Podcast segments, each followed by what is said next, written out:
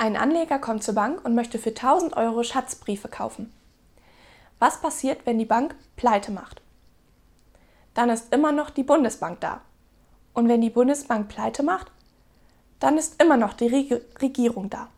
Und wenn die Regierung pleite macht, na, das müsste ihnen doch ein Tausender wert sein.